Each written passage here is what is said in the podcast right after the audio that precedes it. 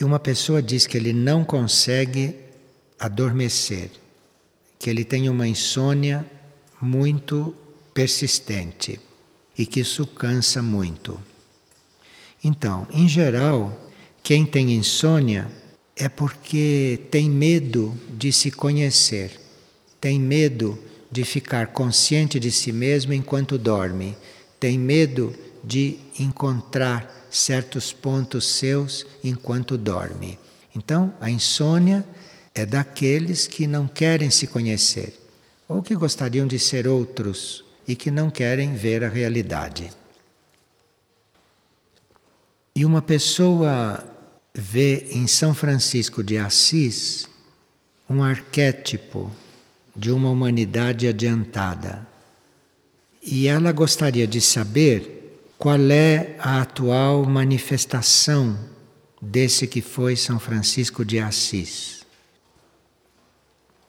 Essa consciência que já encarnou em Faraós, que encarnou em Pitágoras, que encarnou em São João, que encarnou em São Francisco de Assis, esta consciência hoje não está encarnada. E esta consciência hoje é um membro da hierarquia planetária, conhecido através dos livros de Alice Bailey como Kutume, e hoje com uma outra elevação muito próxima ao centro planetário de Mistritlan e que nós o chamamos Cthulhu.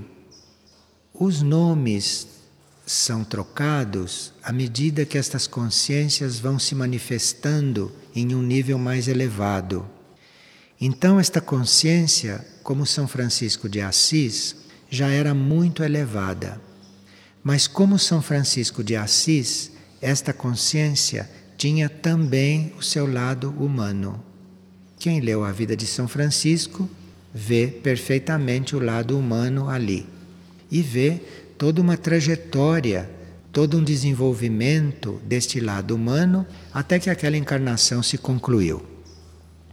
Então, esta consciência hoje não é mais chamada de São Francisco de Assis, porque nesta consciência hoje, em Cutuli, não há mais o lado humano.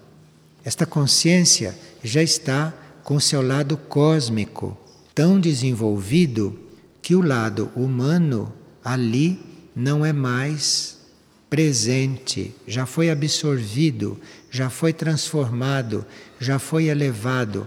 Então em Cthulhu não há mais isso. Em Cthulhu há já uma síntese superior. Então é por isto que é chamado por um outro nome. E claro que naquele estágio em que surgiu como São João, naquele estágio ele manifestou uma capacidade fora do normal de iluminação. Tanto assim que pôde revelar ou pôde se responsabilizar pela revelação do Apocalipse, aquele último livro da Bíblia. Então ali era um estágio entre certas etapas desta grande entidade na qual havia uma poderosa iluminação. Mas Cthulhu está sintetizando tudo isto, elevando tudo isto e integrando numa consciência cósmica. Uma pessoa diz que ela sabe que para orar devemos estar em estado devocional. Mas para realizarmos as nossas preces, as nossas orações, existe um horário mais adequado. Antes de nós iniciarmos as atividades do dia, antes de nos levantarmos para agir, para trabalhar, neste momento o cérebro está mais livre das impressões do dia. À medida que nós vamos vivendo aquele dia, o cérebro vai gravando impressões. Então, quanto mais você avança no dia, mais o cérebro está carregado de impressões. Então, para orar, Embora se possa orar a qualquer momento, não porque a oração não tem nada a ver com o cérebro, a oração é uma intenção nossa interna, mas há pessoas que aplicam o cérebro na oração. Então, para esses, para aqueles que aplicam o cérebro na oração, Para esses, o melhor momento é logo que despertam. Uma pessoa teve dois sonhos. No primeiro, ele encontrou um bilhete de loteria que estava premiado, mas que faltavam números. Então, este sonho revela uma ambição, pode não ser consciente, por coisas materiais. E o segundo sonho é que ele foi pegar o seu carro para retornar à casa, saindo de Figueira, e o carro na saída atolou. Qual é a interpretação? Este carro que atolou na saída pode estar mostrando que algo do seu trabalho interno ficou incompleto aqui. Precisa terminar um trabalho interno que começou aqui. Esses trabalhos internos normalmente são inconscientes e a gente sabe que eles foram feitos ou não pelas transformações que vamos fazendo, pela paz que sentimos, pela compreensão que adquirimos a respeito das coisas. E uma pessoa sonhou que estava voando muito feliz e muito alegre, mas que dela começaram a cair coisas materiais e quando caíram os sapatos, ela então resolveu descer à terra e não continuar voando. E ela ficou sem entender por que que desceu. Então, isto quer dizer que ainda existem apegos às coisas terrestres. Os sapatos simbolizam o nosso caminhar humano, de forma que ainda há apegos às coisas terrestres para se voar livremente. Pessoa diz que há três anos mora com uma outra pessoa e que hoje em dia as coisas foram mudando e a outra pessoa tem uma energia muito diferente da dela. E ela não sabe se continua lá ou não. A energia da casa está muito pesada, que isto deveria ser um motivo para eu sair, mas que ao mesmo tempo ela sente vontade de ajudá-lo. Ele tem muitos problemas, fuma, é agressivo e eu não sei como agir. Se continuo lá ou se vou morar sozinha. Já faz uns meses que eu estou neste dilema. Então, você fala aqui em ajudá-lo. Se esta situação não está impedindo o seu desenvolvimento espiritual, o seu processo espiritual, você pode ir convivendo com isto para ajudá-lo.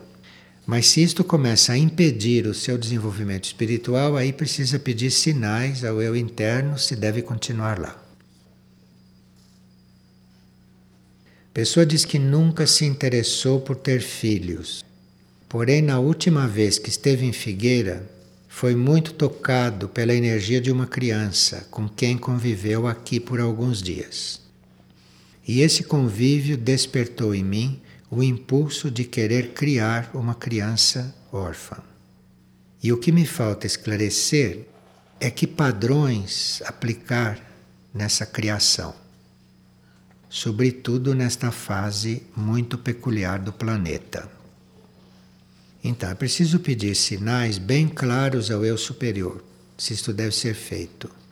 Porque se isso tiver que ser feito, já tem alguma criança destinada para isso. Mas se isso não tiver que ser feito, então é bom se controlar, porque se pode atrair algum rebelde que produza mais desgastes do que situações favoráveis. Há muitas crianças que estão abandonadas que precisam ser encontradas e recuperadas e educadas e tudo. Outras estão abandonadas porque foram rebeldes em vidas anteriores foram rebeldes e, na hora da encarnação, não encontraram quem as assumisse, porque as pessoas já tinham tido experiências anteriores com elas. Então, isto tem que ser levado em conta, porque nesses casos, o melhor para a criança abandonada não é ele ter um pai e ser ingrato. Isto não é o melhor para ela. O melhor é ela sentir as consequências de estar abandonada, porque aí ela pode se corrigir.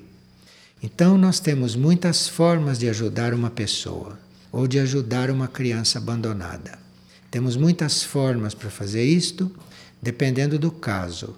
Os casos não são iguais, as formas não são estereotipadas e nós precisamos ter muito cuidado com estas coisas. E basta que a gente não se envolva com o assunto, mas que a gente se disponha a ajudar. E pergunte ao eu interno como e se é o caso da gente ajudar ou outro caso. Isto sempre tem que ser guiado por dentro. Porque muitas vezes nós estamos em momentos facultativos. Podemos fazer uma coisa ou outra. Estamos naqueles momentos também em que o, o nosso interno não interfere para ver como agimos, ou para nos experimentar, nos provar, ou para deixar que a gente faça a experiência que precise fazer. Então, nós que estamos avisados dessas coisas, que conhecemos estas leis, não é? Vamos adotar uma criança se tivermos um sinal de que devemos fazer isto. Porque se não tivermos este sinal, podemos pedir uma forma de ajudá-la e isto vai ficando clara. Mas nisso tudo deve estar incluído o karma da criança, antes de mais nada e depois a nossa alegria por estar ajudando alguém. Que há muitas pessoas que são levadas pela alegria de ajudar. Isto é um egoísmo bom, é um egoísmo positivo. Precisa ver o que é melhor para o outro, não para a gente. Não aquilo que nos deixa alegre, que nos deixa contentes e satisfeitos. Precisa ver para o outro como é. Este é o ponto. E uma pessoa há 10 anos resgatou um cãozinho. E este cão evoluiu muito e diz ela que hoje só falta falar. E há uns meses que ele começou a sofrer de degeneração da coluna e os seus movimentos foram diminuindo e hoje ele não caminha mais, ele só se arrasta. Sofre muitas dores, está medicado, mas está piorando. Então ela pergunta se este cão deve ser ajudado a mudar de plano. Precisa pedir um sinal, porque numa situação como esta, o animal pode ter a experiência de uma dedicação muito grande a ele. E isto favorece muito a evolução do animal. Ele perceber que é amado. Então, numa situação destas, pode ser mais importante para o animal perceber que é amado e partir com essa impressão do que não sofrer as dores. Então, muitas vezes, uma situação dessa faz com que a alma animal, se já está formada, cresça através do amor que ele está recebendo. Então, é preciso cuidado com essas simplificações. Quando as pessoas que tratam destes casos são muito dedicadas, elas também crescem, crescem em consciência. Então, muitas coisas acontecem nesse sentido para que as almas cresçam, para que as pessoas cresçam. Mas é claro que precisa ter um discernimento, porque, principalmente em se tratando de animais, se o sofrimento físico passa de um certo limite, então começa a ser contraproducente. Aí precisa ver, precisa ter cuidado, pedir sinais, não é? E agir com bastante discernimento.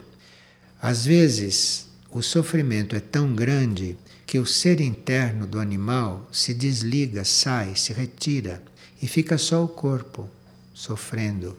Então, nesses casos, pode ser permitido abreviar, mas precisa ver se o ser interno do animal já está fora. Porque enquanto ele está lá dentro, ele está passando por essa experiência de crescer por ser bem tratado ou de crescer por outras razões que ali podem estar acontecendo. E uma eutanásia pode prejudicar tudo isso, pode interromper tudo isto. Mas precisa ver caso por caso e cada situação. Nós estamos hoje tendo um encontro cujo tema é a água como fonte de vida. E aqui tem então um aviso, um cartaz deste encontro com uma frase de Lao Tse. E esta frase diz o seguinte: Das coisas suaves e débeis do mundo, nenhuma é mais débil do que a água. Mas nada poderá igualá-la em vencer o que é firme e forte. O que é suave conquista o duro. A rigidez e a dureza são companheiras da morte. A suavidade e a ternura são companheiras da vida. Veja quantas coisas né, tem nesta frase.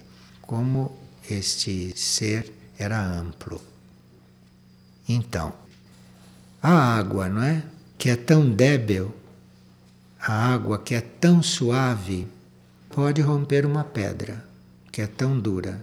É só as gotas ficarem ali um certo tempo que a pedra vai acabar se desgastando ou rompendo.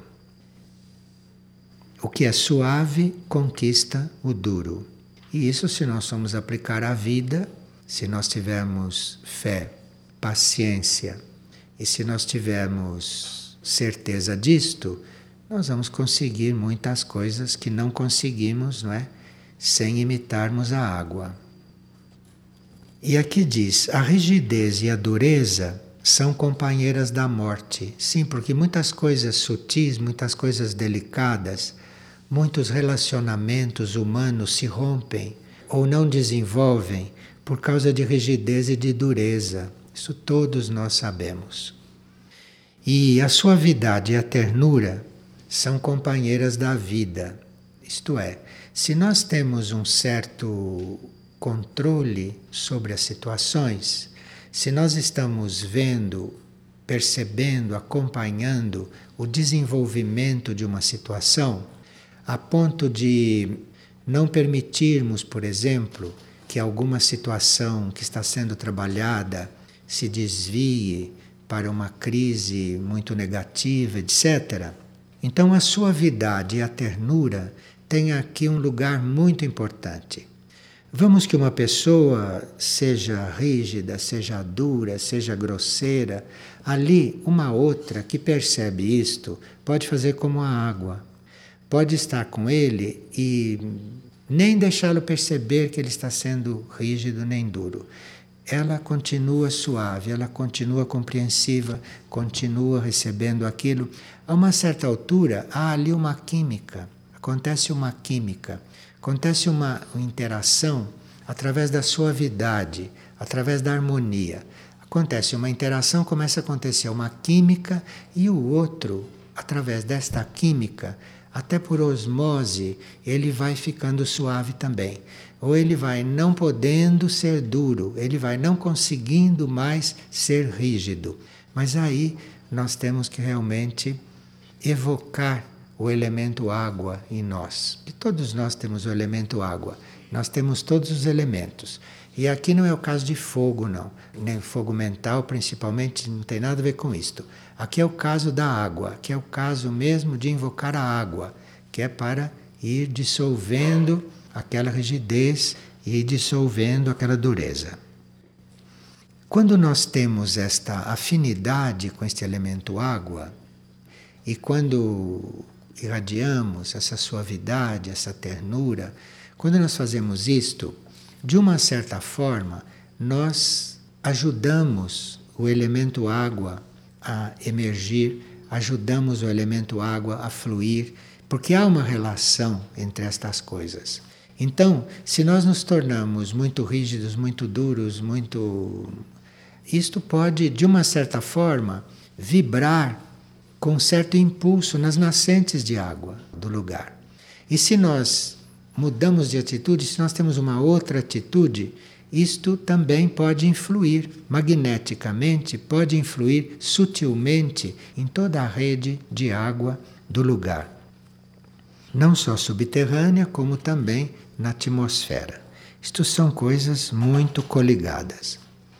Essa equipe de ação imediata, nós vimos uma vez, que ela está unida, não que ela está formada não só para tratar das coisas práticas, não só para tratar das coisas materiais, para isso também, mas que ela está também unida e que ela está formada para ir fazendo estas ligações, para ir fazendo essas ligações, para ir descobrindo estas coisas e ir resolvendo muitos problemas práticos através de soluções nos planos subjetivos.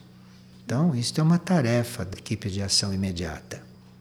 Então, não é só dizer feche a torneira. Pode dizer também seja suave, compreende? Mas diga seja suave, não dando ordens. Passando suavidade, que é para curar o outro, que é para o outro poder receber isto e assimilar. E aí vai ter mais água também. Quando o karma permite que haja água, porque são muitas coisas envolvidas nestas coisas. Agora, quando a gente é rígido e duro, também não deve estar criando um bom karma. Agora, aqui ainda sobre isto, uma pessoa está dizendo: gostaria de entender um pouco mais sobre o tema que foi abordado numa outra partilha. É o tema da elevação do mar em certas partes do planeta Terra. Essa elevação das águas, que já estão acontecendo, não? Por enquanto, relativamente suavemente, mas que tende a ser mais precipitado. Este movimento das águas está ligado à purificação do planeta. Está ligado à purificação, está ligado a uma reação da natureza com respeito a certas atitudes do homem. Agora, esta elevação das águas também está ligado ao nosso comportamento material e físico.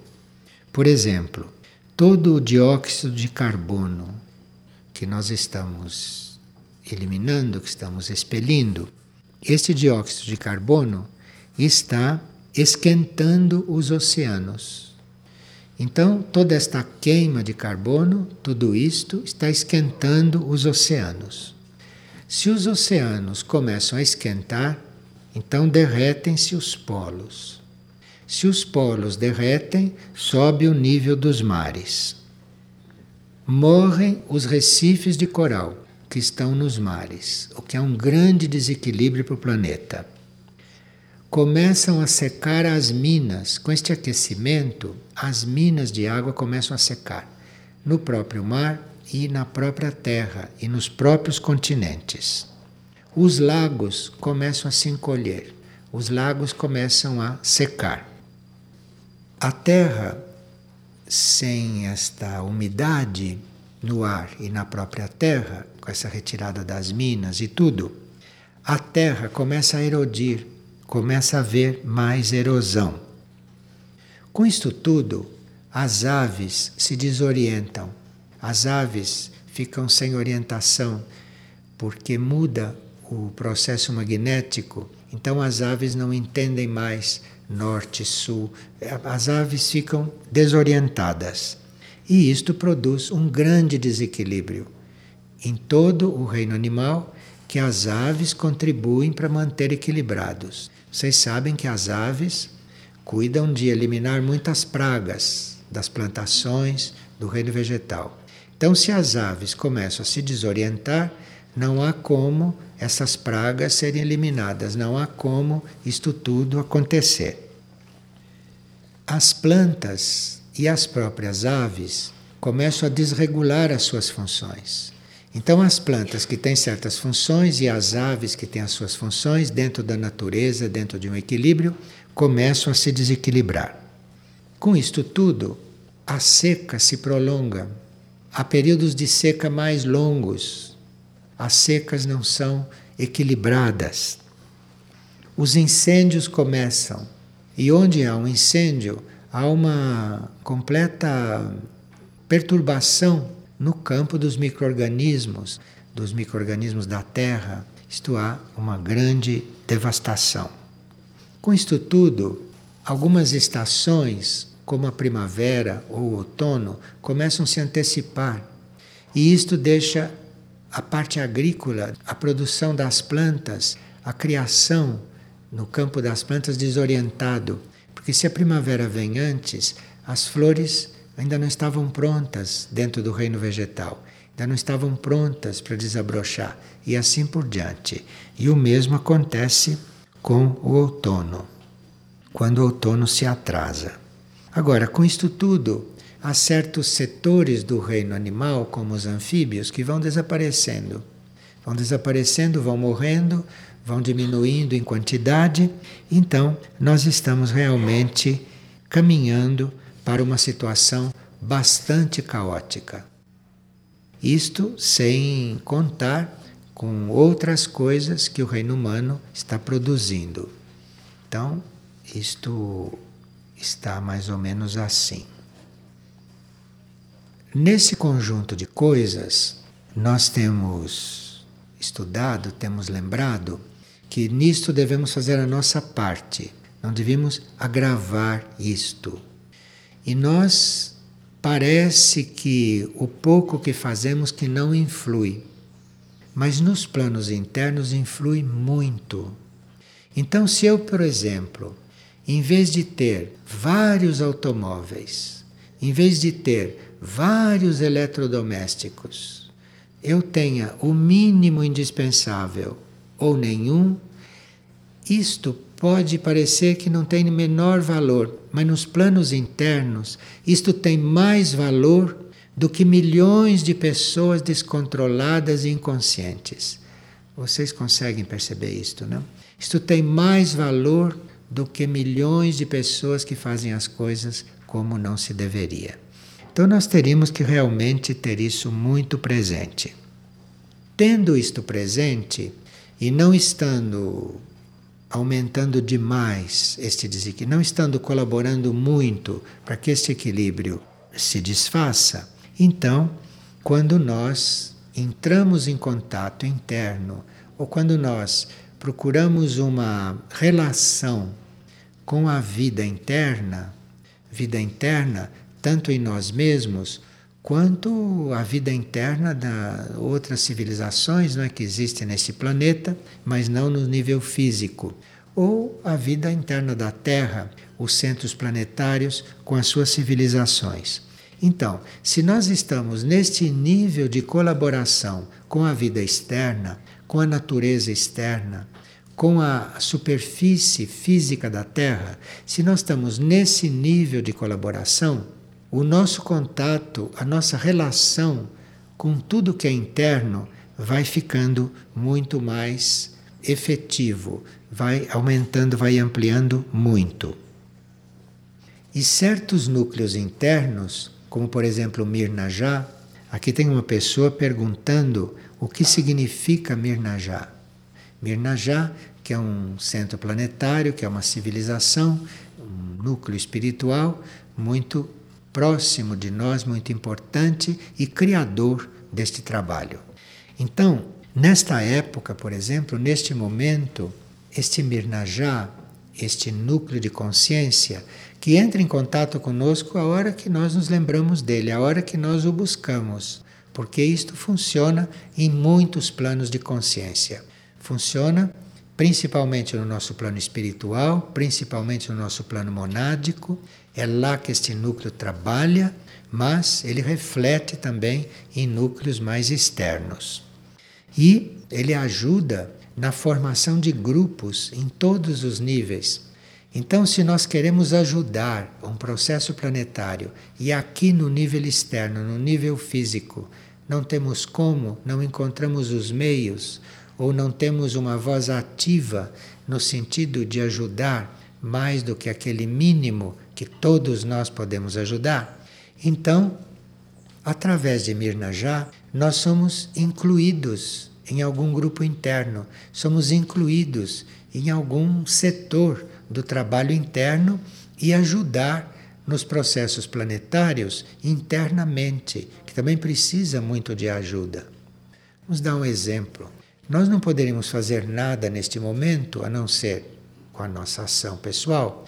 Não podemos fazer nada com respeito ao massacre dos animais que se faz no planeta, né? Massacre de milhões e milhões de animais por dia, que se faz inconscientemente sem saber o que é isto, sem saber o que isto produz. Então, digamos que a gente não possa influir nisso, a não ser não comendo carne. Mas, além disso, o que, que nós podemos fazer? Nós não sabemos se nós dispostos a ajudar, não sabemos se a nossa energia, se a nossa intenção, se a nossa mensagem, se esse nosso impulso de ajudar não é colhido por um desses grupos internos, se isto não é recolhido e se isto não entra na composição do trabalho desses núcleos internos. Então, pode haver um trabalho interno, por exemplo, de acolhimento destes seres no plano astral.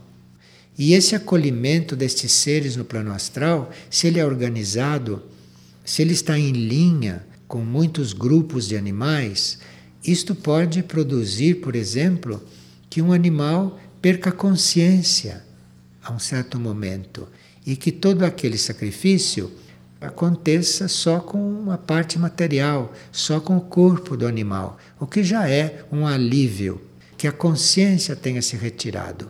E isto, internamente, um grupo interno pode ajudar neste assunto. E como em muitas outras situações, internamente as coisas podem ir mudando. E esse núcleo então de consciência intermedia a ação e as vibrações, o serviço desses núcleos internos conosco, com o trabalho aqui no plano físico. E mesmo que a gente esteja podendo funcionar positivamente no plano físico, se nós temos ligação com esses grupos internos, a nossa ação é muito mais favorável. A nossa ação tem muito mais energia a nossa ação adquire outro valor, adquire outra potência, mesmo agindo aqui. Esse núcleo também de Mirnajá contém em si as sementes, contém em si o impulso que está formando uma nova civilização. Uma nova civilização que não vai aparecer de repente. Precisa que a superfície da Terra seja purificada pela água, pelo fogo, como for, precisa que essa superfície seja purificada, que isto seja limpo, para depois começar a se materializar uma nova civilização. Ou materializar até um certo ponto, não? Porque pode não ser totalmente física. Mas esta civilização já está sendo criada. Isso já está sendo organizado. Os elementos para formar essa civilização, os elementos químicos, físicos, sutis, psíquicos, isso tudo, tudo já está, já está sendo organizado. Então, Mirna já está bastante centrada neste trabalho. Agora, uma coisa muito importante para nós em relação a Mirna já é que todos os nossos passos internos todos os nossos atos internos, toda a nossa atividade interna é internamente reunida.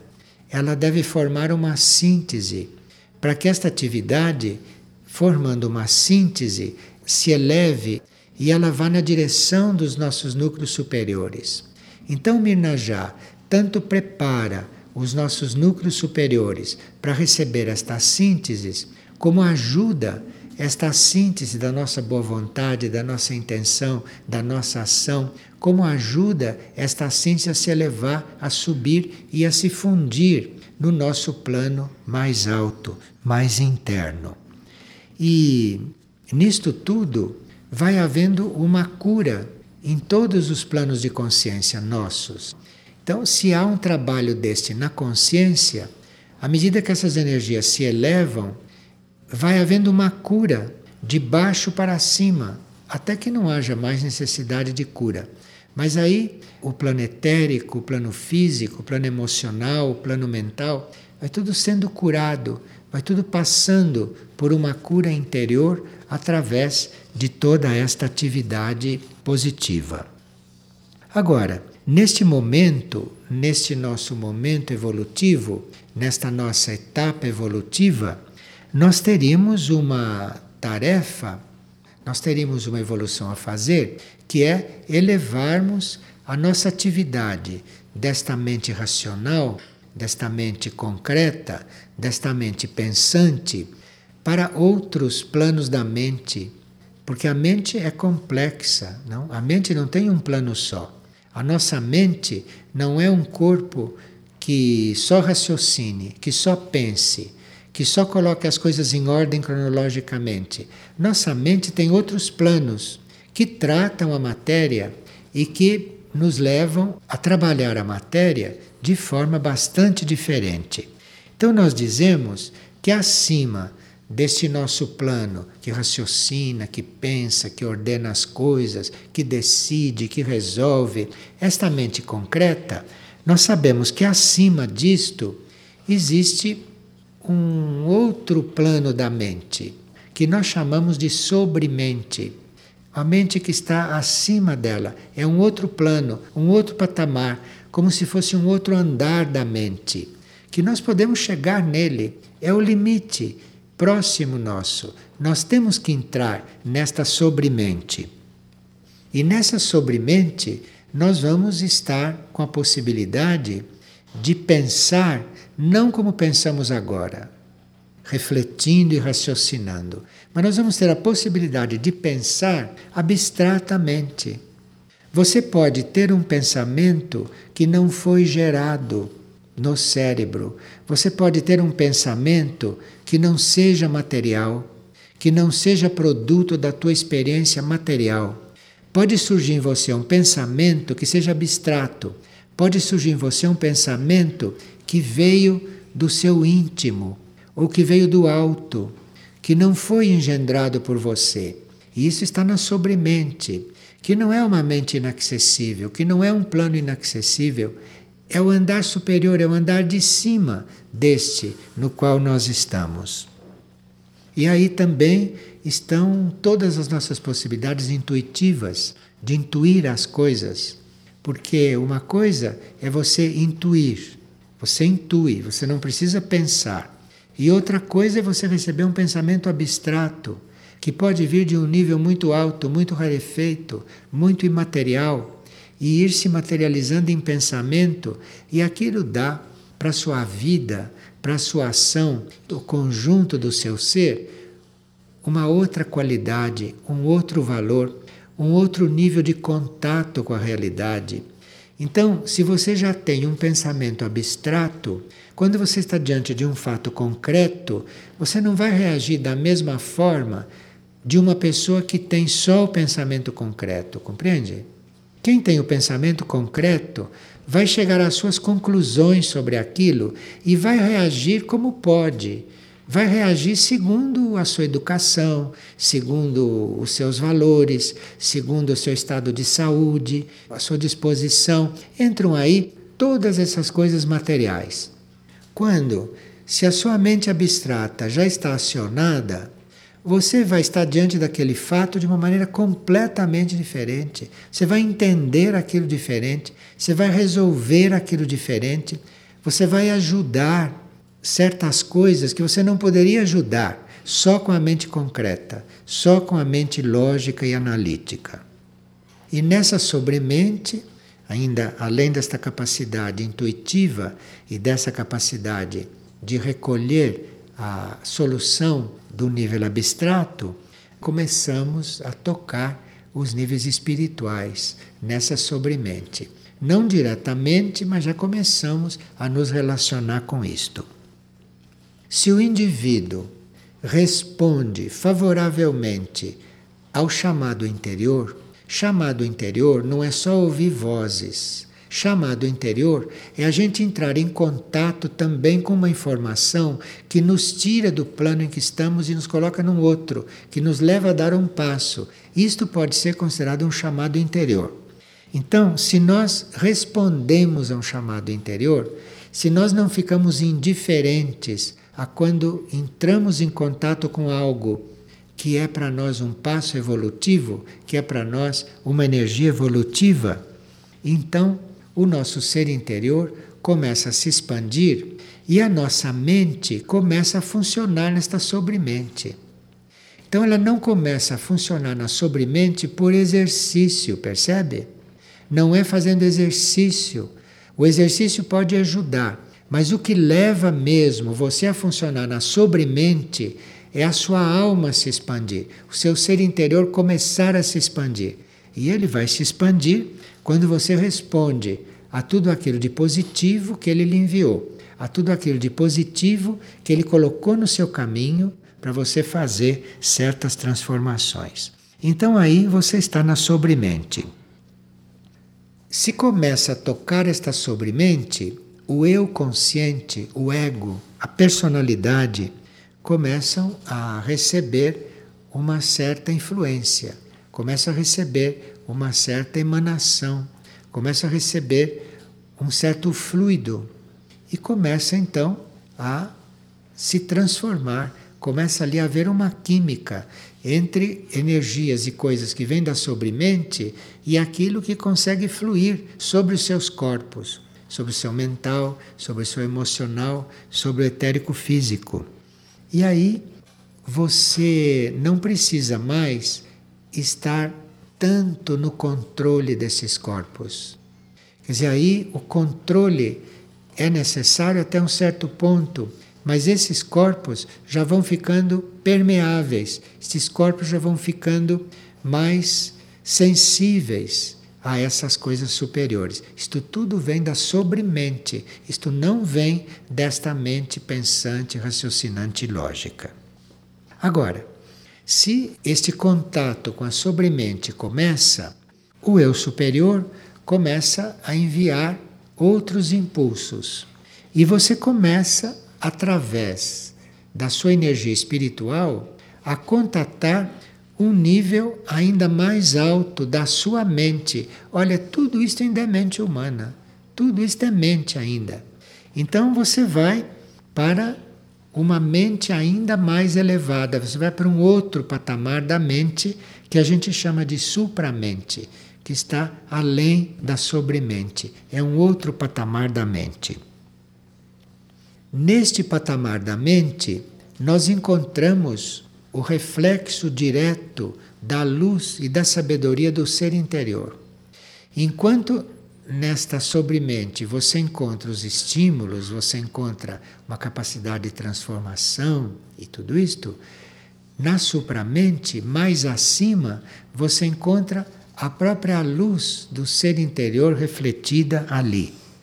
E isto pode se projetar na vida externa, porque se isto atravessa a sobremente, aquele estágio de baixo, e se isto entra na mente concreta, isto vai mudando a vida aqui fora, isto vai mudando o teor da vida. Mas isto, este estímulo, esta energia, ou esta orientação, ou esta possibilidade, você vai ter é nesse nível superior da sua mente. É por ali que entra isto. Se esses níveis não se desenvolvem, você fica recebendo todos os estímulos daqui deste mesmo nível onde você está. Você fica recebendo todos os estímulos de fora para dentro, o que não é a mesma coisa disto vir dos níveis superiores seus, descendo e regenerando tudo. Esse mecanismo vai estar natural em todos quando o novo código genético já estiver mais desenvolvido. Porque o novo código genético, em alguns, já está implantado. Já está implantado, mas ainda não desenvolveu. Os seres estão vivendo sob a influência do código antigo, deste código atual. Mas o novo código genético já está introduzido e pronto, preparado para fazer tudo isto. Todo este movimento tudo isso que foi descrito, isto não é próprio do código atual, do DNA. Isto não é porque é um código material. Isto é próprio do desenvolvimento do outro código. Embora existam seres de um desenvolvimento especial que tenham feito tudo isto no código DNA. Mas não era o código DNA que estava agindo, já eram forças dos níveis superiores que estavam agindo sobre ele. O centro de Mistritlan, o centro planetário de Mistritlan, é aquele que regula isto tudo. Então Mirnajá, Mirnajá organiza este processo no ser. Mirnajá começa a fazer os contatos entre os níveis do ser e estas energias. Então, Mirnajá é como se organizasse isto. Mirnajá produz os meios para isto acontecer. Agora, para esses estágios superiores, deve entrar Mistritlan, porém através de Mirnajá. Mirnajá é um prolongamento de Mistritlan. Então, quando nós estamos em contato com Mirnajá, quando nós estamos buscando esta reunião, esta união, nós estamos entrando em contato com um prolongamento desse Mistritlan. Estamos entrando em contato com um prolongamento deste principal e mais básico centro planetário, que é aquele que está em contato com as energias cósmicas e com as energias extraterrestres que mais necessitam de penetrar na Terra e que a Terra muito necessita delas. Mas isto precisa de um potente transformador, isto que é Mistritlan. Então nós temos toda esta tarefa. O pensamento do dia de hoje diz: o que quer que pensem de nós, em nada parecerá o que somos. Porque o que, que podem pensar de nós? Quem pensa alguma coisa só pode pensar no mental concreto, daí não passa. Então, quem está pensando algo sobre nós está na mente concreta. Então, está completamente ignorante de tudo o que nós somos. Porque se você tem capacidade para pensar algo de uma pessoa, você não passa desse nível mais concreto da mente. Então, qualquer coisa que pensem de você, não é o que você é. Mesmo que pensem que você é um anjo, um anjo você não é. Mesmo que pensem que você é um demônio, um demônio você não é. Mesmo que pensem que você é uma pessoa comum, uma pessoa comum você não é. Você não é nada daquilo que pensam. E nada daquilo também que você pensa sobre você. Então, esse ensinamento da mente é muito importante para nós. É muito importante porque nós nos libertamos destas coisas. Quem está, por exemplo, num estágio além, quem está na sobremente, jamais pensa algo de um outro. Quem está na supramente nem tem mais essa capacidade. Quem está na supramente conhece o outro porque está unido com o outro, porque já chegou num estágio de união. Então não há mais diferença. Então veja que nós temos um caminho a percorrer, nós temos um desenvolvimento a fazer. E num grupo espiritual, num centro espiritual, unidos para fazer este caminho, né, teríamos que estar muito atentos ao que fazemos, ao que sentimos, ao que pensamos, a como agimos, né?